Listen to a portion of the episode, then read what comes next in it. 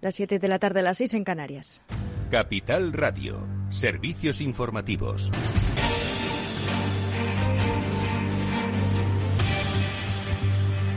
Buenas tardes. Sindicatos y empresarios rompen sin acuerdo la negociación de la subida salarial para el 2022. Los agentes sociales han dado por cerradas las conversaciones de este jueves, descartando por el momento un pacto salarial que pidió el presidente del Gobierno bajo el nombre de Pacto de Rentas para hacer frente a la incertidumbre desatada por la guerra en Ucrania y el alza de la inflación. Los sindicatos y la patronal han abordado el acuerdo estatal de negociación colectiva que, que de referencia en todo el Estado español. El presidente de la COE, Antonio Garamendi, asegura que la patronal no se ha levantado de la mesa, pero considera que la posición de los sindicatos es innegociable. En esa mesa los sindicatos siguen teniendo una posición que es la que tienen, la respetamos, pero no la compartimos. Y es indexar absolutamente toda la inflación a los salarios, sobre todo cuando en una gran mayoría las pequeñas empresas, las medianas empresas no tienen capacidad, cuando muchos sectores están todavía en una situación dramática post-COVID. La COE no se levanta nunca ni rompe nada, pero lógicamente si una oferta no es negociable, no es que nosotros rompamos.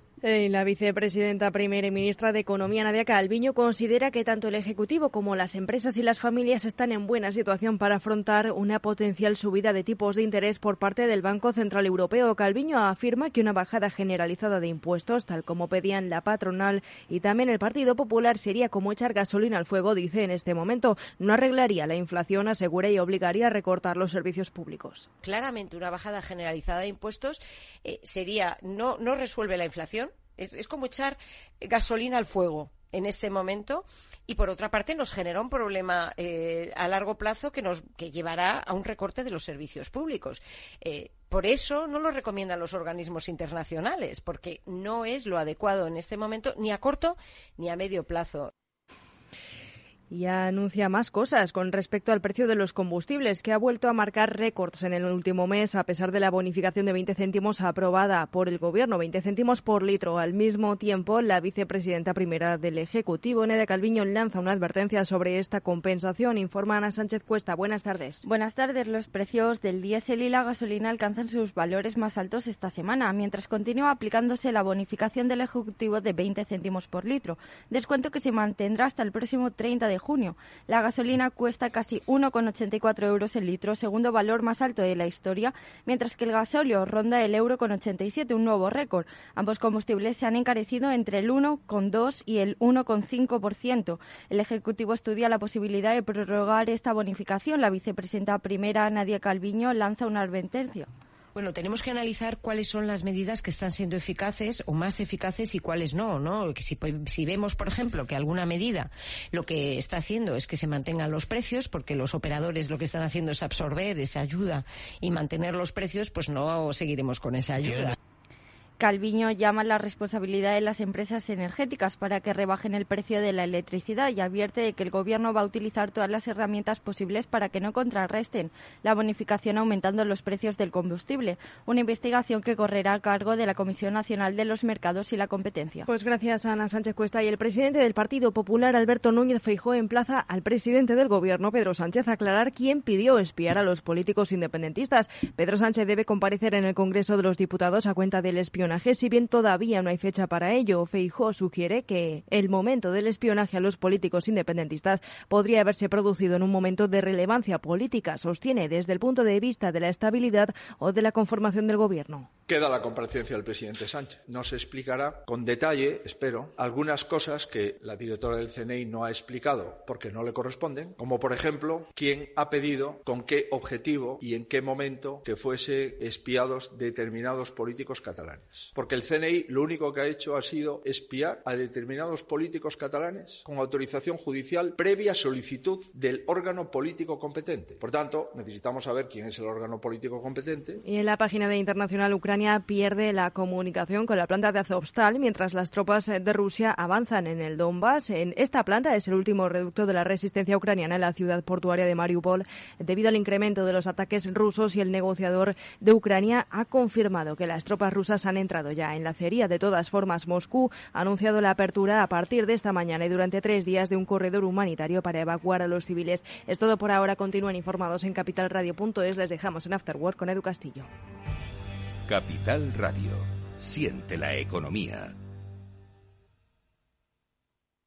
Automatic amplía sus instalaciones ofreciendo un servicio más ágil en el mantenimiento del cambio automático. Automatic Express. Haz el mantenimiento de tu cambio automático con Automatic Express. Pide tu cita en el 91 6 44 44 22 o en automatic.es. Tu mantenimiento del cambio automático en un Express. ¿Te interesa la bolsa?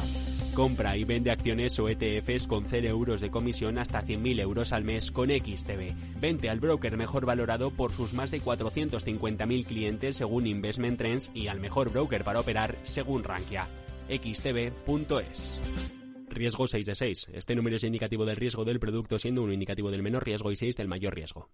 ¿Te interesan las tendencias en innovación digital? Ven al Congreso Anual organizado por la Asociación Aslan. Digitalización es futuro. Más de 125 expositores especializados en ciberseguridad, infraestructuras híbridas, comunicaciones, inteligencia artificial y mucho más te esperan en el Palacio de Congresos de IFEMA del 18 al 19 de mayo. Entrada gratuita en inscripción.aslan.es. Al contratar al informático, lo entrevistaste. Y al contratar a la contable, también. Si en tu empresa todos han hecho una entrevista de trabajo, ¿por qué tu banco no? Con Sabadell, tu banco es parte de tu equipo. Entrevístanos y te demostraremos que somos el banco que tu empresa necesita. Pide tu entrevista en bancosabadell.com barra entrevístame. Sabadell, ¿necesitas un banco?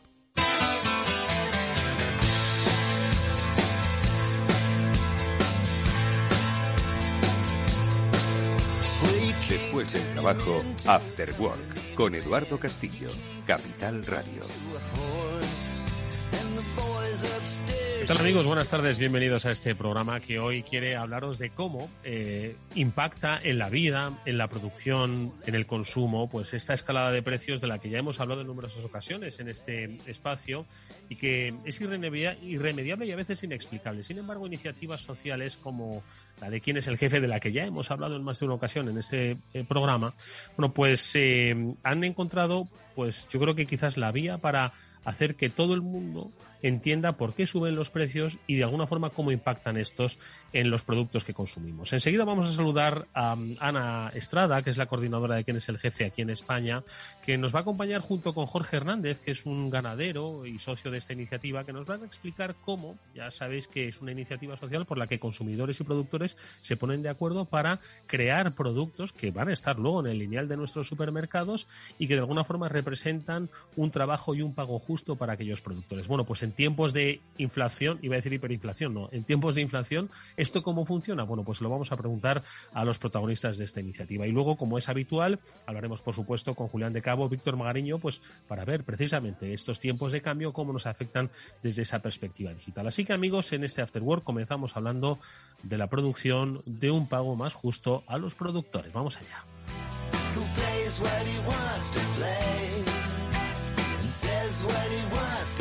Bueno, y si ustedes lo recuerdan, hace, hace relativamente poco, Ana Estrada, que es coordinadora de quién es el jefe aquí en España, estuvo con nosotros en el programa para recordarnos pues esta interesantísima iniciativa, una iniciativa social por la que eh, consumidores y productores se ponían de acuerdo para crear sus propios productos que de alguna forma representasen esa remuneración justa, obviamente, y de calidad para los productores. Hoy vuelve a acompañarnos en este programa. Ana, ¿qué tal? Muy buenas tardes, ¿cómo estás? Hola, buenas tardes, Edu. Muchas gracias por invitarnos de nuevo. Ana, entonces, cuando estuvimos hablando, es cierto que ya los precios estaban un poco presionando, pero yo creo que no estaban tan ferozmente atroces como, como lo están en los últimos tiempos y estoy seguro de que muchos consumidores pues desde entonces lo han notado. De hecho, si uno se acerca a las redes sociales ve y, dice, oye, ¿cómo han subido los precios en los sitios? Obviamente, em, esto ocurre porque al, final pues es una, una, tensión la que se produce en los mercados financieros, pero también en este programa hemos hablado de cómo pues desde la agricultura y la ganadería también están sufriendo precisamente estos efectos inflacionistas, porque si a nosotros nos cuestan más caras comprar las cosas, a ellos también para producir las cosas que luego nosotros eh, consumimos. Bueno, pues de esto también estoy seguro que han vivido, pues yo creo que tiempos mejores eh, nuestro invitado Jorge Hernández que es ganadero y es socio de la iniciativa, al que también saludamos. Jorge, ¿qué tal? Buenas tardes. Quítate el micro que te podamos escuchar, Jorge. A ver si te escuchamos. No. Bueno. Ahora, ahora recuperamos tu comunicación, Jorge, mientras eh, eh, te quitas el micrófono, pero mientras, Ana, un poco sitúanos un poco, porque de alguna forma, claro, nosotros hablamos de que consumidores y productores se ponen de acuerdo eh, para crear productos y que ellos reciban una remuneración justa, ¿no? adecuada a los costes de su producción, del material ¿no? y, de, la, y, de, la, producción que ellos tienen. Pero claro, en estos tiempos extraños donde todo está tensionado, yo creo que es la primera vez que quien es el jefe se, se enfrenta a iniciativas que habéis resuelto felizmente, ¿no? Pues efectivamente, Edu, como bien, como bien has dicho, estamos en una época de cambios donde los precios han ido aumentando y cambiando de un día para otro, ¿no? Y en una iniciativa como la nuestra, que no solo defendemos e impulsamos la remuneración justa a los productores, sino también que es estable en el tiempo, que esto era una gran novedad y es una gran novedad de la iniciativa, que establecemos contratos a tres años precisamente para que los productores puedan tener esta perspectiva de futuro necesaria eh, pues para tener eh, unas condiciones de trabajo dignas con perspectivas de futuro y también contribuir al relevo generacional ¿no? que tanto está afectando en España. Entonces, eh, pues esto, este propósito de estabilidad en el precio chocaba, choca directamente con, con, el, con, el, tiempo que estamos atravesando, donde está fluctuando todo tantísimo. ¿no? Ahora Jorge nos explicará mejor, pero yo creo que el precio de la leche no se había movido tanto desde hacía 30 años. Entonces, Em, esto, es, esto es algo muy novedoso de la iniciativa y como todas las cosas que, hacemos en la iniciativa, todo lo resolvemos de forma colectiva. ¿no? Entonces, por ejemplo, mm. ahora para abordar esta, esta subida tan importante de los costes de producción de la leche, aparte de hablar con, los ganaderos, pues también desde la iniciativa, los socios, eh, quisimos enterarnos de forma colectiva qué es lo que estaba sucediendo y votar la mejor de las soluciones también de forma colectiva, como finalmente votamos un aumento de precio para los ganaderos. Porque Jorge, ahora sí te escuchamos. ¿Cuál es un poco la circunstancia que estás viviendo como ganadero con este incremento de los costes de producción que se ven en muchos capítulos del, eh, sector primario? ¿Cómo lo estáis viviendo vosotros, Jorge? Hola, buenas tardes. Eh, bueno, pues eh, en primer lugar, perdonar mi torpeza antes con el, con el ordenador.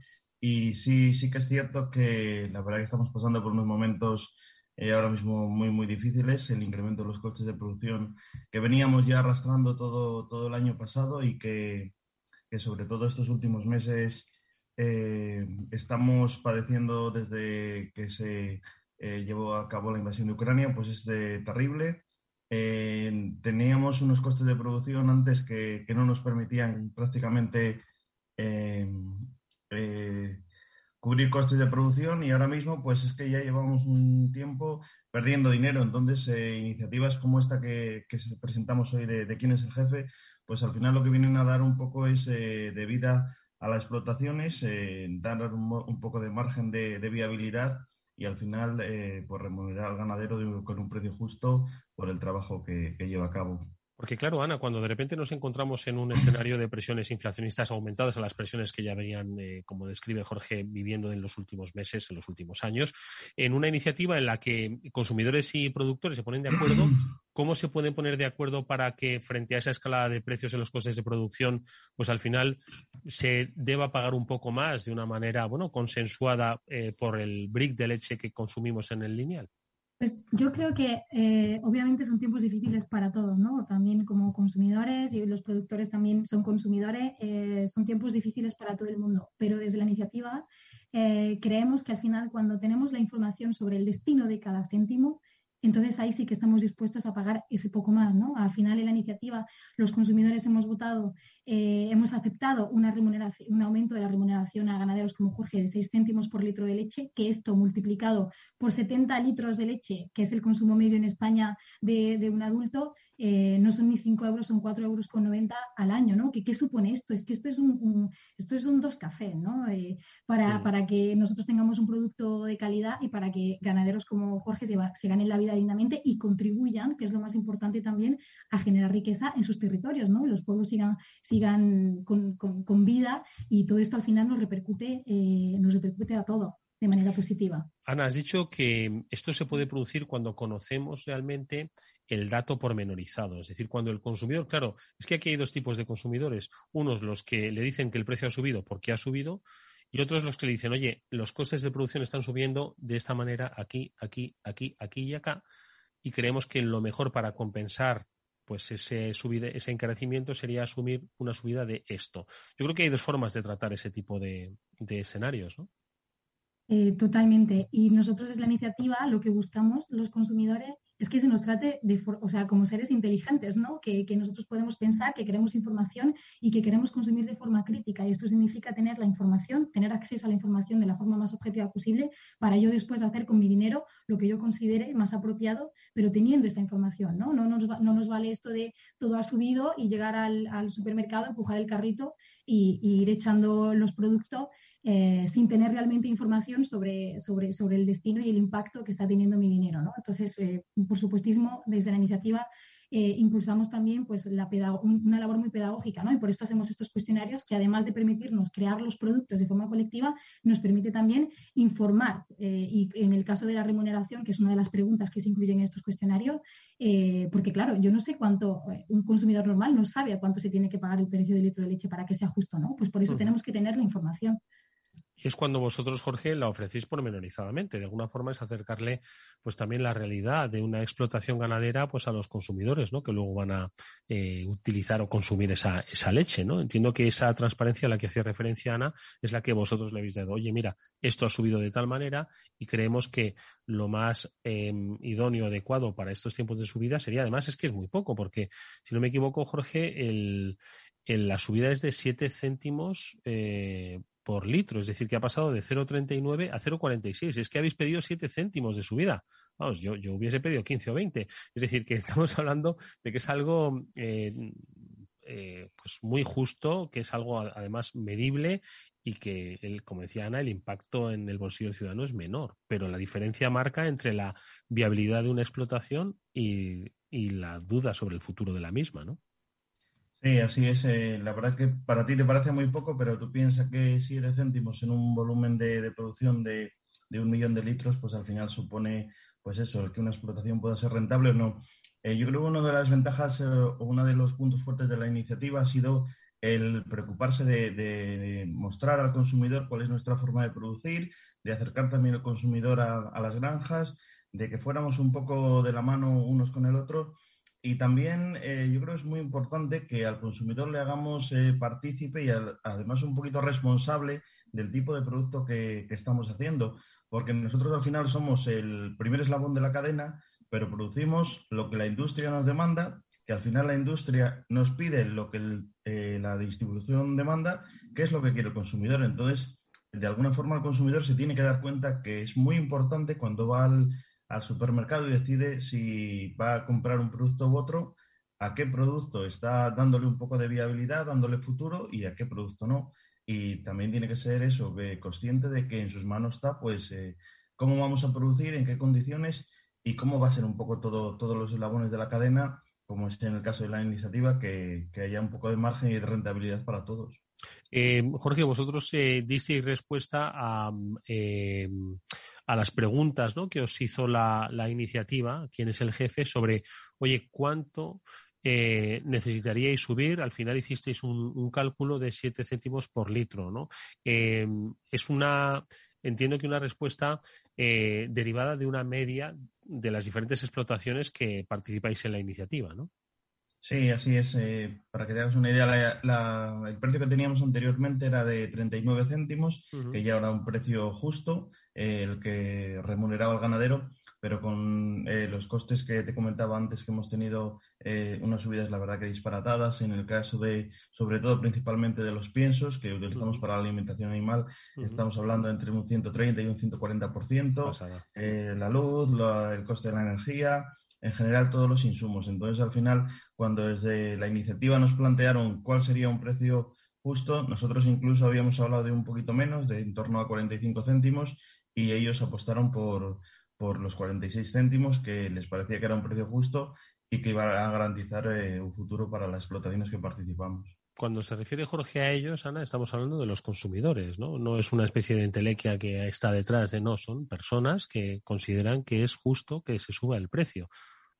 Totalmente. Es verdad que, bueno, pues yo doy mucho la cara, pero la doy eh, meramente como, como representante de, de, esa voz, ¿no? Porque al final todas las decisiones eh, se, toma, se, forman se toman de forma colectiva. ¿no? Estos 45 y estos 46 céntimos lo debatimos en una, en una reunión, junto vino un ganadero, que, bueno, que no, fue, que no fue Jorge, fue otro ganadero, junto también al director de la fábrica y éramos como 10 o 12 miembros de la asociación, que fueron los que, los que pudieron venir ese día y, decidimos entre todos someter a votación este aumento de 7 céntimos, decidir entre todos si esto nos parecía realmente justo o no y, cómo hacer el, el procedimiento. ¿no? Entonces, pues hay eh, por supuesto, hay mucha gente que, la sigue activamente la iniciativa, ¿no? Como socio, como asociado, eh, que invito a todo el mundo a que se haga socio ahora que tengo la oportunidad a través de la marca losconsumidores.es, de la plataforma web.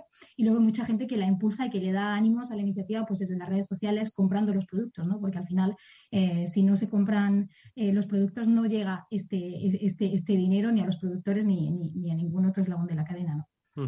Son consumidores, son productores, en el caso de nuestro invitado, Jorge Hernández, que es ganadero de vacas. Eh, ¿dónde, ¿Dónde estás ubicado, Jorge, exactamente? Eh, yo tengo una ganadería en la provincia de Zamora, en un pueblecito pequeño que se llama Monfarrocinos. Estamos eh, muy cerca de Zamora. Y, ¿Y cómo conoces esta iniciativa? ¿Cómo, cómo de repente, yo creo que eh, fue una especie como de soplo de aire fresco pues a un sistema que, bueno, podrías estar más o menos de acuerdo, pero era el único que había y de repente surge esta iniciativa. ¿Cómo la enfocas y cómo sumáis a ella? Eh, yo la verdad que la iniciativa la conocía no aquí en España, conocía la iniciativa ya que había empezado a funcionar en Francia, había tenido eh, muchísimo éxito y a nosotros como ganaderos se nos planteó desde eh, la fábrica a la que llevamos la leche. Eh, desde la iniciativa Quién es el jefe se habían puesto en contacto con ellos y fueron ellos los que nos comentaron un poco pues eh, su interés por, por participar, porque trabajáramos con ellos. se acercaron a conocer nuestras granjas, tuvimos un par de reuniones, nos gustó su, su, proyecto, su forma de entender el, la venta del producto y yo creo que ellos también quedaron bastante conformes con cómo trabajábamos eh, en nuestra cooperativa y al final pues fue, fue sumar fuerzas y tratar de hacer algo que yo creo que, es bueno para todos.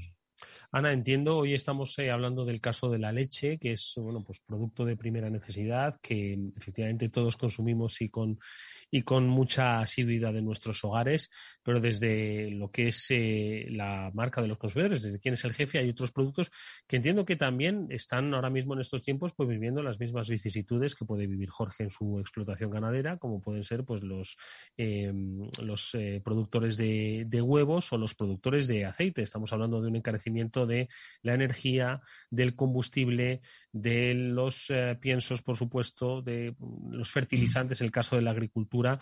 Mm, eh, ¿Estáis en contacto, entiendo, con ellos para, de alguna forma, analizar y ver cómo se puede eh, pues, amortiguar el impacto ¿no? que ellos también estarán viviendo en sus respectivas producciones? ¿no? Todo, absolutamente todo. De hecho, vamos, hoy hemos tenido una reunión para, para hablar de la subida de los precios de los huevos. El martes vamos a tener una reunión junto a socios y el productor eh, de huevos para comentar esta subida y seguramente eh, realizaremos el mismo proceso de votación para aumentar el precio de los huevos. Seguramente un poco más adelante lo hagamos con el aceite de oliva. Esto, bueno, pues estamos en una nueva, nueva, nueva no sé si llamarlo dimensión, pero sí, en una nueva etapa, ¿no? De una nueva manera de, funcionar que nos está dejando un poco descolocados, ¿no? Porque estamos un poco a la expectativa de ver qué pasa de un día para otro, ¿no? No tenemos esta mm, cierta seguridad a largo plazo de, este, de esta estabilidad de precio. Hmm.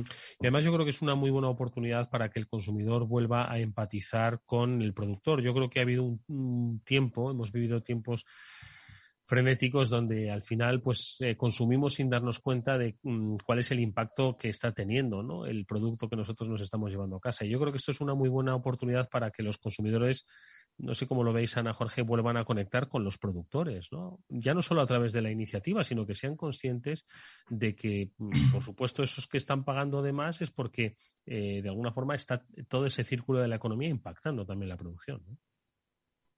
Sí, así es. La verdad es que yo creo que estamos viviendo en, en una época en que hay una ruptura total entre lo que es la población urbana y la población rural. Hay un desconocimiento absoluto de no solo de la forma de producir, sino del tipo de producto que producimos. Entonces la iniciativa lo que viene es eso, acercar un poco el campo y la ciudad. De hecho, me consta que han eh, acudido a alguna explotación con, con, miembros de la iniciativa para ver cómo se producía, para ver que era verdad, para ver que las eh, premisas que ellos ponían a la hora de comprar la leche se estaban cumpliendo y, me parece, pues eso, muy importante, porque muchas veces estamos acostumbrados eh, al campo que se nos legisla desde la ciudad, desde un desconocimiento total.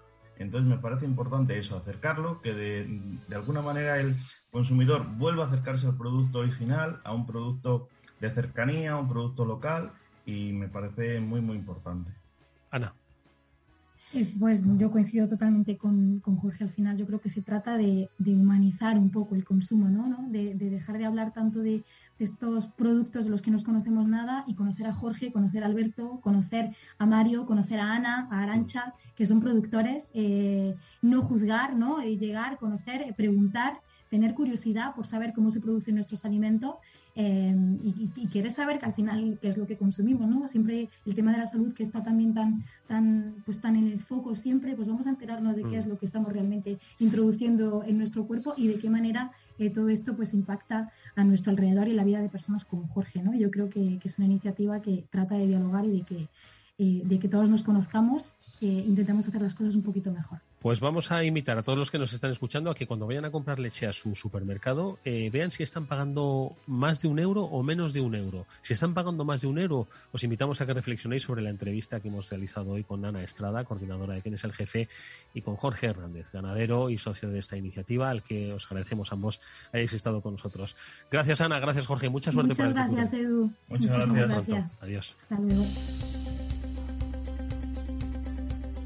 Vamos con un consejo porque si inviertes en bolsa esto te va a interesar. XTB tiene la mejor tarifa para comprar y vender acciones y ETFs cero comisiones hasta 100.000 euros de nominal.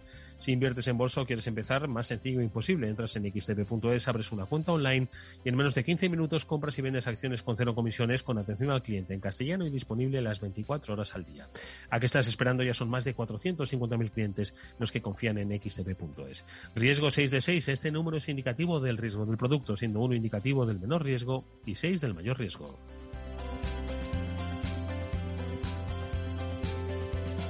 After Work con Eduardo Castillo. ¿Qué es ir más allá?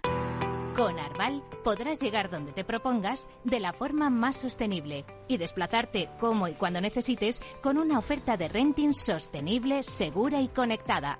Y preocuparte solo de conducir porque nosotros nos ocupamos del resto. Arval, la transición energética arranca aquí. Más información en arval.es. Finanbest, ganadores del premio del diario Expansión a la cartera de fondos de inversión más rentable en 2021 en categoría conservadora. Finanbest, cinco estrellas Morningstar para nuestro plan de renta fija mixta. Finanbest, gestor automatizado líder en rentabilidad por tercer año consecutivo. Finanbest, tú ganas. Esto te estás perdiendo si no escuchas a Rocío Arbiza en Mercado Abierto.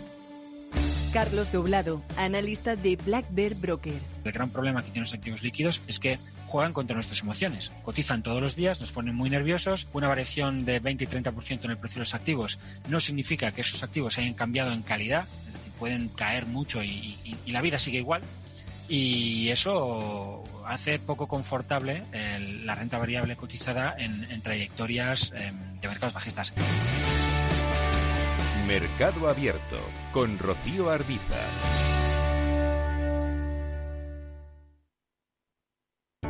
Para personas inquietas, Capital Radio.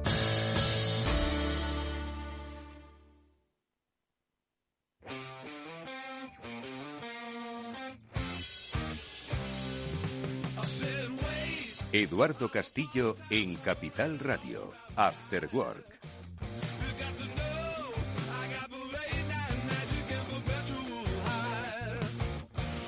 Bueno, pues eh, como cada semana acuden a esta cita con el mundo digital, bueno, con el mundo, porque ya es digital, sin, esa, sin ese apellido, Julián de Cabo y Víctor Magariño, con, lo que, con los que siempre, digo, es interesantísimo compartir experiencias y reflexiones. Hoy ya queda lejos la compra de Twitter. Madre mía, cómo consumimos actualidad, cómo consumimos información. Es una pena porque yo creo que daría ahí para mucho, pero bien, son otros temas los que vinculados, por otro lado, eh, hoy ocupan nuestro espacio y estoy seguro que van a resultar igual, igualmente apasionantes y, por supuesto, que nos van a invitar a la reflexión.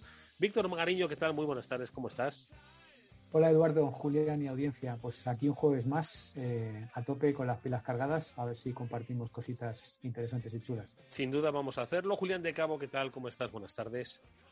Buenas tardes Eduardo, buenas tardes Víctor. Pues nada, aquí dispuesto a charlotear un rato sobre tecnología, futuro, innovación y lo que Dios diga. Oye, ¿qué deparará el futuro de la tecnología? Porque antes de empezar el, el programa nos hablábamos un poco que me alertabais sobre, oye, vaya vaya tiempo están viviendo, por lo menos en lo que es resultados empresariales y, comportamiento en bolsa, las tecnológicas, ¿no? Las grandes empresas digitales que hasta el día de hoy habían vivido, no, vamos, una permanente luna de miel con los mercados, ¿no? Y os habéis reparado un poco en, en que, hombre, no sé si se ha acabado la luna de miel o por lo menos que algo está empezando a cambiar, algo está empezando a pasar. Julián, ¿lo apuntabas tú? ¿En qué sentido?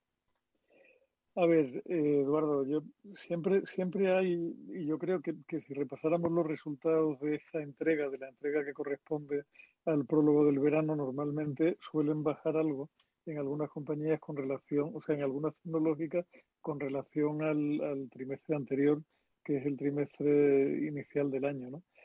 Pero, o sea, aquí lo que, lo que está, están pasando cosas distintas. Hay compañías que han presentado resultados no demasiado buenos, como es el caso de, podría ser Facebook, o directamente malos, como es el caso de Netflix. Hay otras que han presentado, bueno, o, las pérdidas récord que ha tenido Amazon en este periodo, que han sido también algo relativamente cantado porque están condicionadas en parte con el, el no mantenimiento de los ratios de la pandemia pero hay otras compañías como Apple que siguen teniendo unos resultados tremendamente sólidos. ¿no?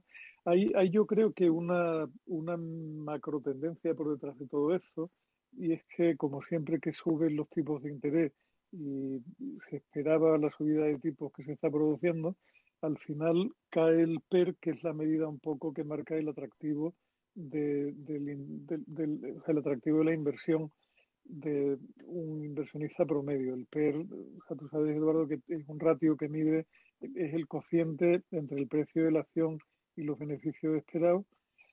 Suele ser más alta en el caso del Nasdaq porque se juega con más riesgo, con lo cual eh, siempre, siempre tienen una sobrevaloración que acompaña ese riesgo.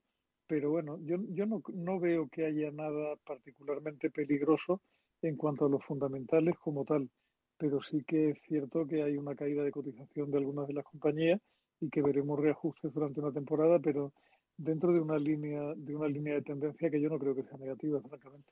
Ahora le pregunto a, Víctor, por supuesto, pero has apuntado una cosa y es que da la sensación de que todos nos quisimos instalar en, cifras eh, pandémicas, ¿no? especialmente en lo que era el negocio digital, en esa aceleración de que se había multiplicado por cinco la velocidad de la que íbamos a, a adoptar, ¿no? pues esa transición digital y luego pues nos damos cuenta de que, bueno, pues que por supuesto hemos, hemos avanzado y mucho, pero mm, como apuntábamos la semana pasada, las aguas vuelven un poco a su cauce y, no era tan, tan rápido como, o por lo menos tan, tan consolidado como eh, parecía, parecía que estaban, que estaban diciendo. Víctor, no sé cuál es un poco tu reflexión.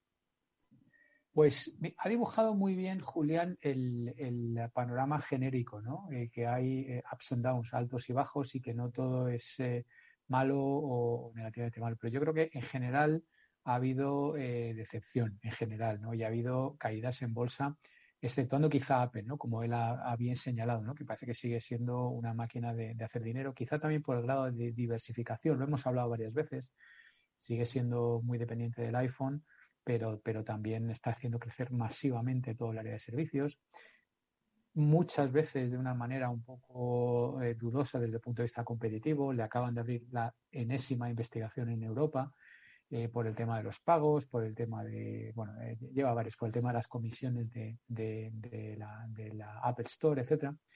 Pero mm, la, realidad es que a mí siempre me gusta dar un, claro, al final tienes que ir un poquitito al detalle, no vamos a ir a, la línea de, pero un poquito al detalle, ¿no? Entonces yo me, ya sabéis que soy bastante amigo de Amazon y por contextualizar un poco, también porque hoy me ha tocado estar en el evento de Amazon Web Services, que luego sí que eso os doy algún, alguna pincelada, pero por ir un poco de lo general a lo particular, pues se ha dado la primera pérdida desde 2015, ¿no? Entonces esto ha sido como un hito, ¿no? Desde 2015 ya te han pasado ocho años, siete años y pico. Y claro, Amazon es un negocio que los primeros 15 años de su existencia básicamente hizo break-even o daba pérdidas pequeñas. Break-even es ni gano ni pierdo. ¿eh? Que todo el mundo se entere. Y en 2015 empezó a dar un pequeño beneficio de 2, 3 mil millones de dólares, claro, cuando facturas eh, pues entre 300 y 600 mil, pues claro, desde entonces, entonces a, más que doblado, pues no es mucho, la verdad pero operada de repente ha dado pérdidas, ¿no? Entonces, claro, todo el mundo dice, bueno, y a ver, ¿de dónde vienen las pérdidas, no? Entonces empiezan a, mirar, ¿no? Aparte de que les ha costado un 10% de la valoración, que ya está cercana a los 2 trillones de dólares, o sea, que, que decir que le, ha costado un pico, de hecho ya no es el más rico, debe ser solo el, tercero o el cuarto de pesos.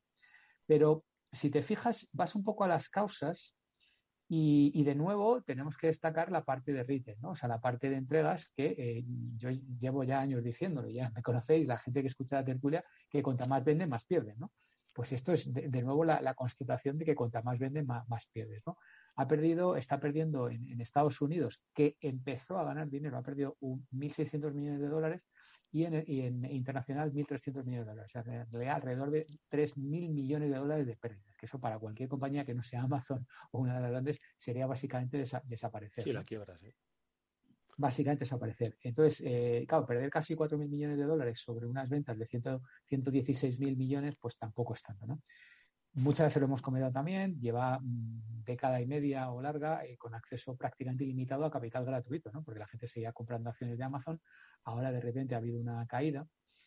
Eh, si vas un poco a la justificación que, han dado a los analistas, eh, bueno, de entrada, lo primero, lo que salva los papeles es de nuevo Amazon Web Services, que sigue creciendo al, agarraros, 38%, y es un negocio que tiene ya un run rate, es decir, una facturación anualizada de cerca de 80.000 millones de dólares. es decir, esto es Facebook hace ¿Qué más da perder 1.300 millones? No, además estos son los que ganan. Esta es la parte que gana. Los tira. Esta, es la parte, claro, que, que, gana. Eh, eh, ha, tenido un profit de 6.500 millones de dólares, que es lo que enjuaga buena parte de, de las pérdidas del otro. ¿no? Un dato interesante sobre una facturación, entre comillas, pequeña, de 51.000 millones, es que los online stores eh, ha decrecido, es decir, la, tienda online ha decrecido un 3%, lo cual me ha resultado interesante. ¿vale? Em, y luego la parte de anuncios, que también lo hemos comentado eh, en varias ocasiones, que ya os dije que estaban alrededor de, se esperaba este año cerrar alrededor de 20.000 millones de dólares, eh, en el cuarto ha facturado casi 8.000 millones y ha crecido un 23%. Es decir, de nuevo confirmar lo que ya los oyentes de esta tertulia saben, que lo que enjuaga las pérdidas del retail es eh, la parte de, servidores, la parte de cloud y la parte de anuncios que han sabido muy sabiamente y muy, muy, muy bien eh, contratar.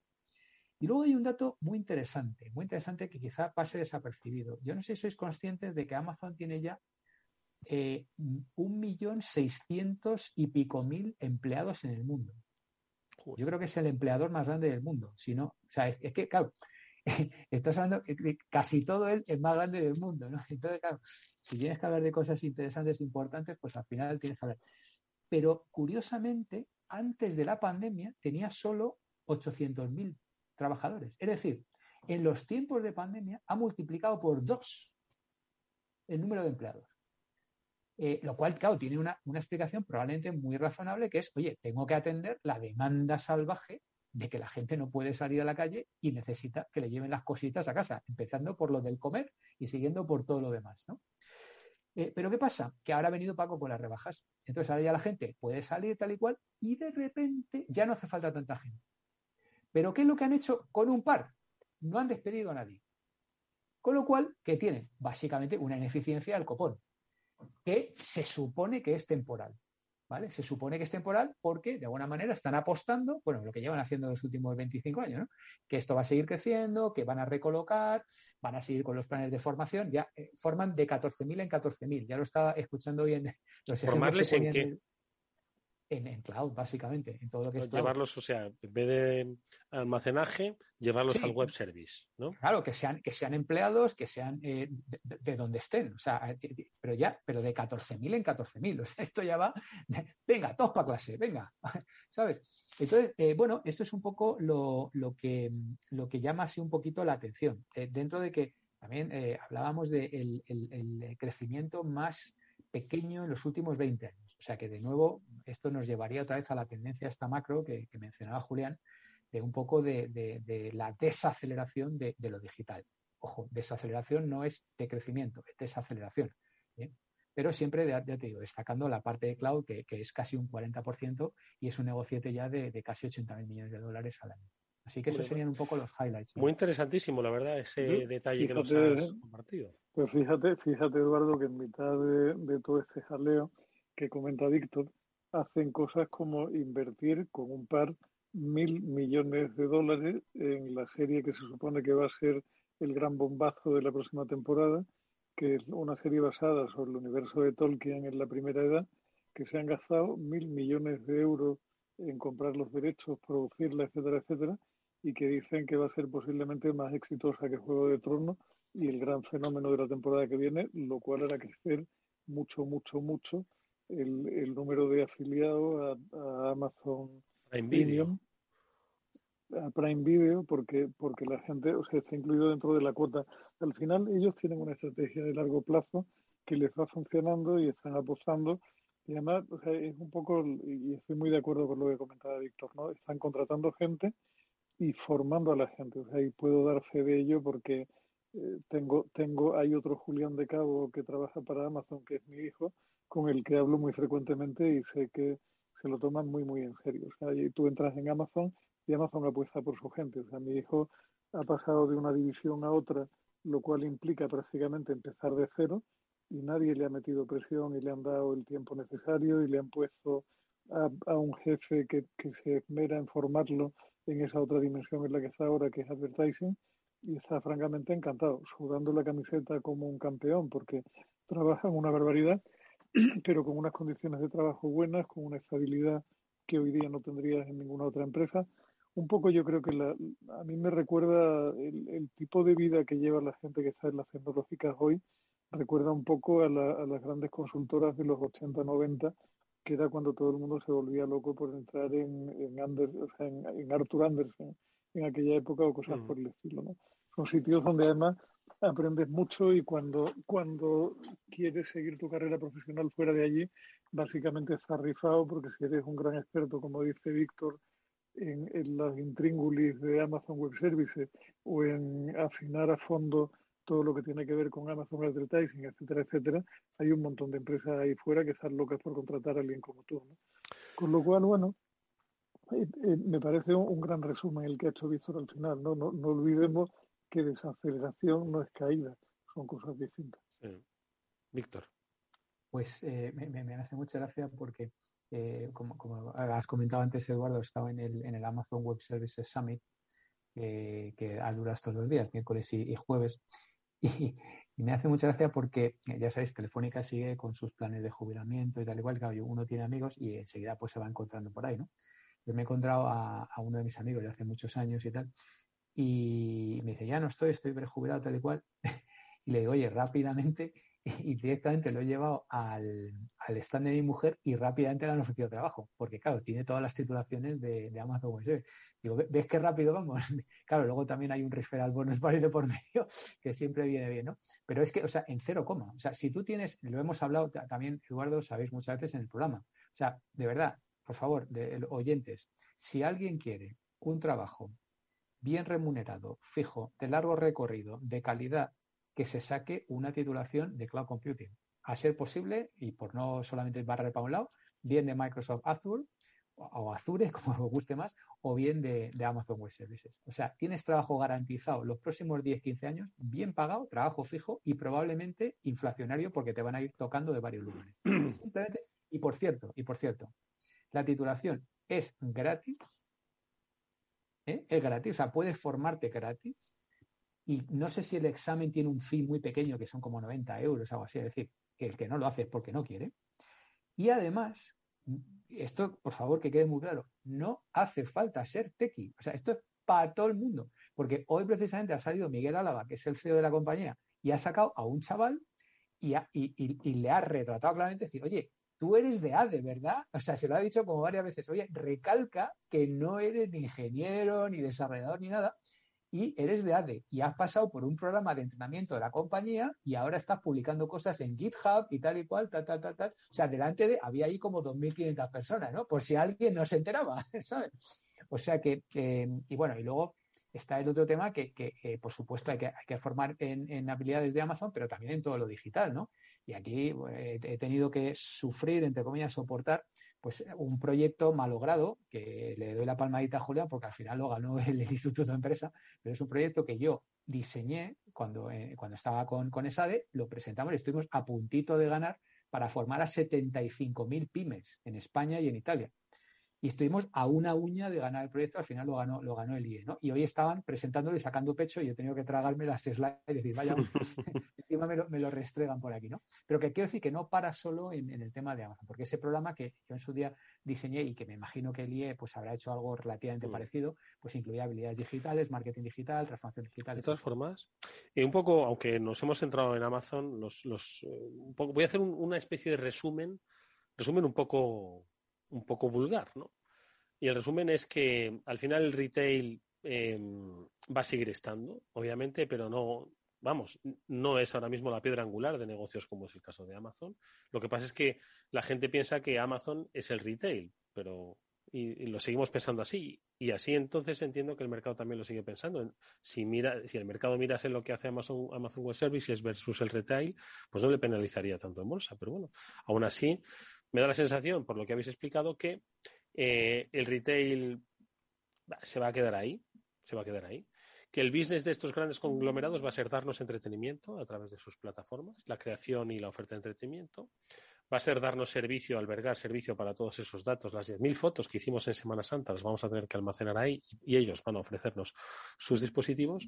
Y luego, por supuesto, va a ser un gran marketplace, no tanto para comprar, porque ahí perdemos mucho dinero, sino para anunciar en el que ya los medios tradicionales no pintan nada y usted, como va a pasar mucho tiempo aquí viendo pues las series de mil millones de dólares que yo he producido, los anuncios los va a ver usted a través de mis plataformas. Entretenimiento, anuncios y, cloud. Joder.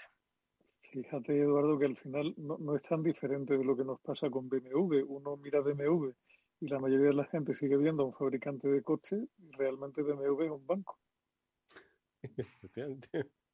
Oye, Eduardo, me, ha parecido excelente el resumen y la verdad que te felicito por tu capacidad de, primero, de escucha, segundo, de entendimiento y tercero, de resumen, que, no todo el mundo la tiene. ¿eh? Eh, y, vaya, vaya por delante, muy fácil, eh, muy fácil. No, no, no, pero, pero resumir es, Mira, además es que las dan todo el bebé, porque es que adivina quién ha estado presentando un caso de éxito ahí física, la, la, la CIO, MediaPro. Claro, MediaPro es una empresa 360 de contenido. Y claro, dices, joder, MediaPro, tal. Claro, la has sacado ahí a la palestra, a, eh, Amazon Web Services.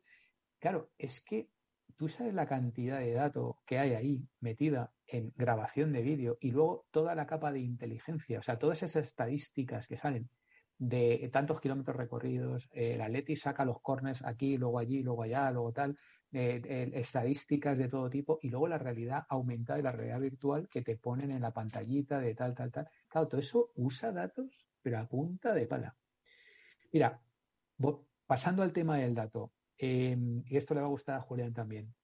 Un dato que han dado 97 zettabytes creados en 2022. 97 zettabytes. Eso en, medida, a ver, eh, yo estoy todavía en el kilobyte, entonces a ver, ¿cuántos son zettabytes?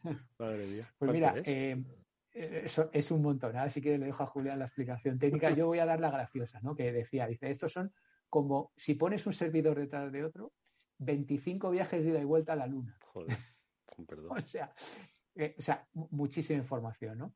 Y aquí luego, ah, si queréis, me gustaría conectar con un tema que, ahora es, esa etapa de, cloud y tal, y estoy un poco haciendo el recorrido y me pareció un tema interesante, Eduardo, igual que hemos sido los primeros en hablar de tantas cosas de aquí, ¿no? Del 6G, de, del NFT y tal, hoy me gustaría hablar del almacenamiento de datos en DNA, o perdón, en ADN.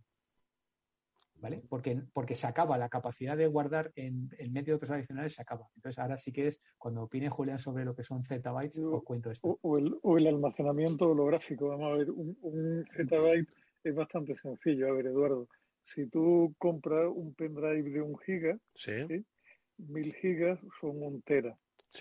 Un tera puede ser un disco duro de un ordenador más que razonable hoy día. Mil teras serían un peta, un, peta no, no de ponerse contento, sino de petabyte. Mil petabytes serían un exabyte y mil exabytes serían un zettabyte. Es decir, es una Qué cosa fuerte. puramente psicodélica. y lo que, lo que comenta Víctor del almacenamiento... Lo que decías el otro día tú, Julián, ¿verdad? De las fotos y tal.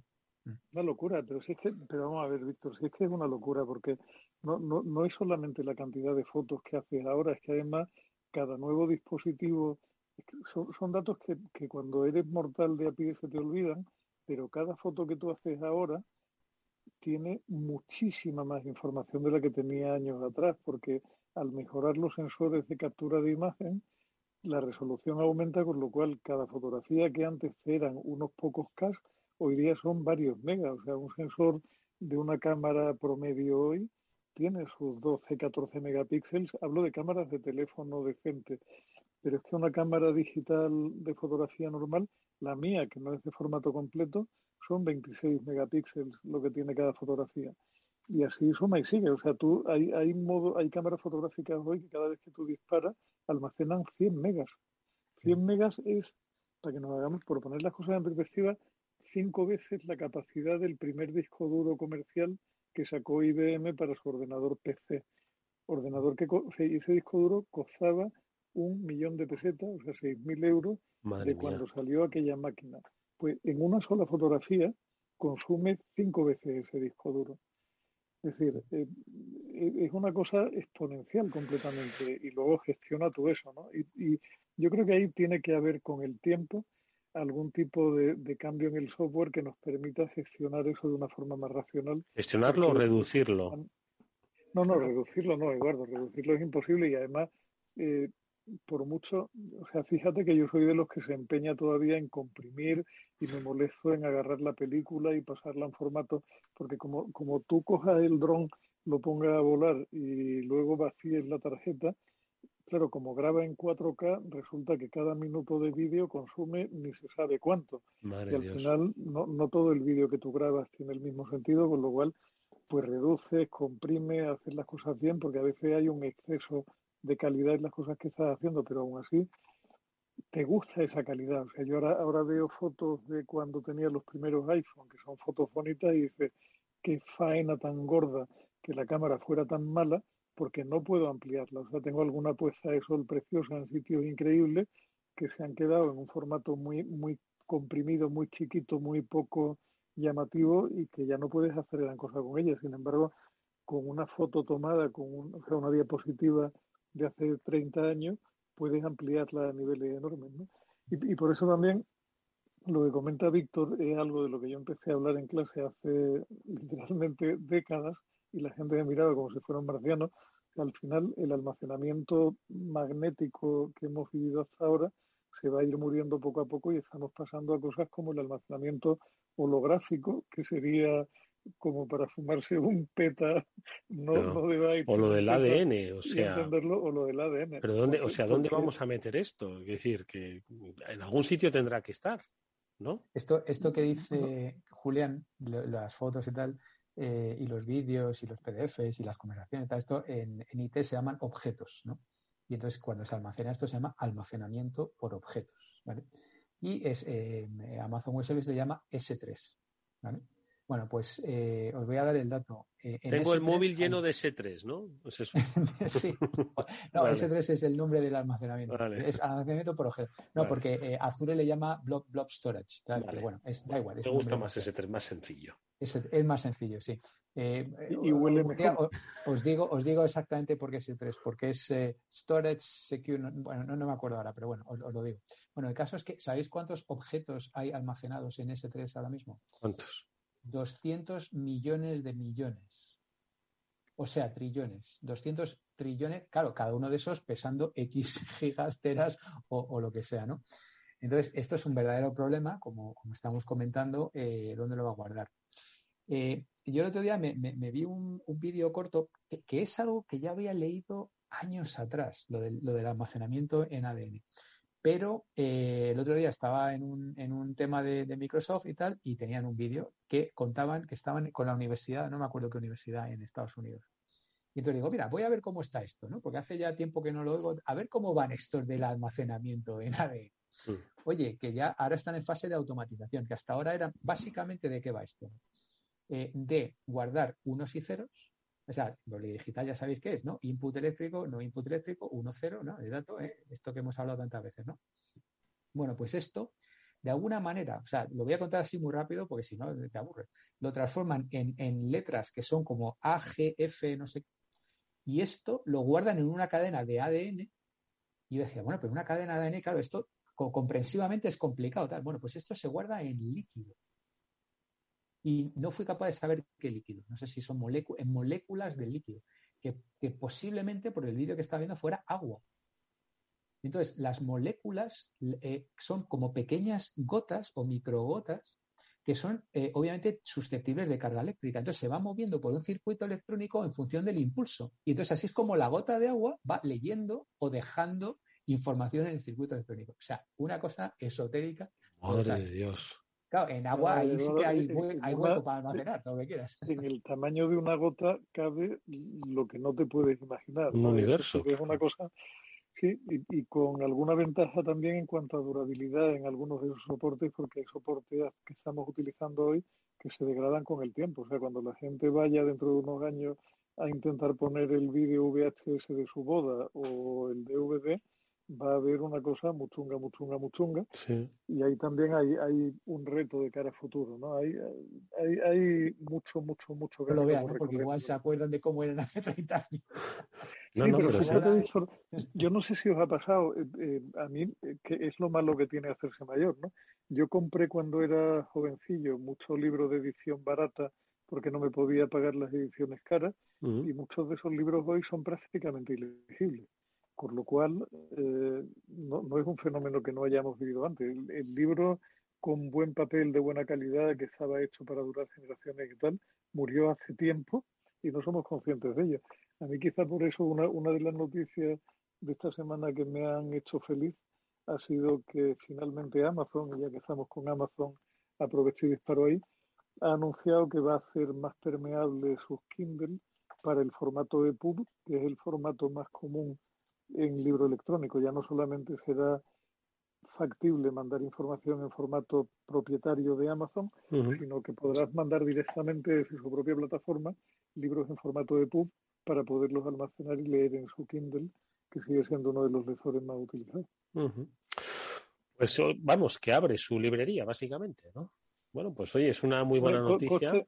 Conste que hasta ahora se podía hacer, lo que pasa es que como siempre había que recorrer a programas como Calibre y cosas así, había que saber, o sea, para meter el en, un, en un Kindle había que dar una vueltecita. Oye, que nos vamos, pero programa apasionante, lo dejamos abierto. ¿Dónde vamos a almacenar los zettabytes que forman parte de nuestra vida, de nuestra identidad digital, de la identidad de los países, las empresas, los gobiernos? ¿Dónde va a estar almacenado todo eso? en agua a través de biociencia y de ahí al almacenamiento en un cuerpo humano. Madre de Dios, esto no es, no es ciencia ficción, esto es son las cosas que os cuentan Julián de Cabo y Víctor Magariño. Seguidles, por favor, si queréis saber cómo vamos a estar mañana. Os agradezco, como siempre, muchísimo que hayáis estado con nosotros compartiendo estas interesantísimas lecturas, estas interesantísimas reflexiones, que, insisto, no, no nos dejan indiferentes en absoluto. Víctor Magariño, gracias. Julián de Cabo, muchísimas gracias. Un placer. Un placer. Nos vemos la semana que viene. Y a todos ustedes, eso, nos vemos la semana que viene a ver qué es lo que qué es lo que nos contará la vida. Bueno, por lo pronto el lunes nosotros hablaremos de espionaje, de ciberespionaje en nuestro programa de ciberseguridad. Será como siempre a las 19 horas aquí en la sintonía de Capital Radio. Néstor Betancor, gestionó técnicamente el programa. Os habló Eduardo Castillo. Hasta entonces, adiós.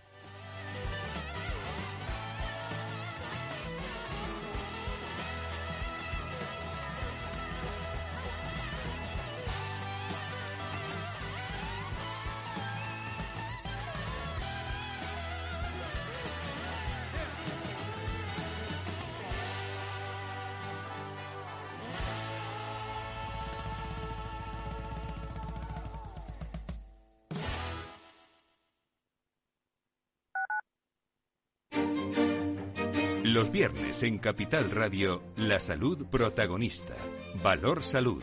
Industria, pacientes, profesionales y directivos del sector. Investigación y todas las áreas del mundo de la salud y sanidad con sus personas y empresas. Evolución de la pandemia. Novedades de nuestra medicina y sus profesionales. Con los expertos y destacadas empresas. Valor Salud. Cada viernes a las 10 de la mañana, la salud protagonista con contenidos claves y un estilo propio. Valor Salud. Con Francisco García Cabello.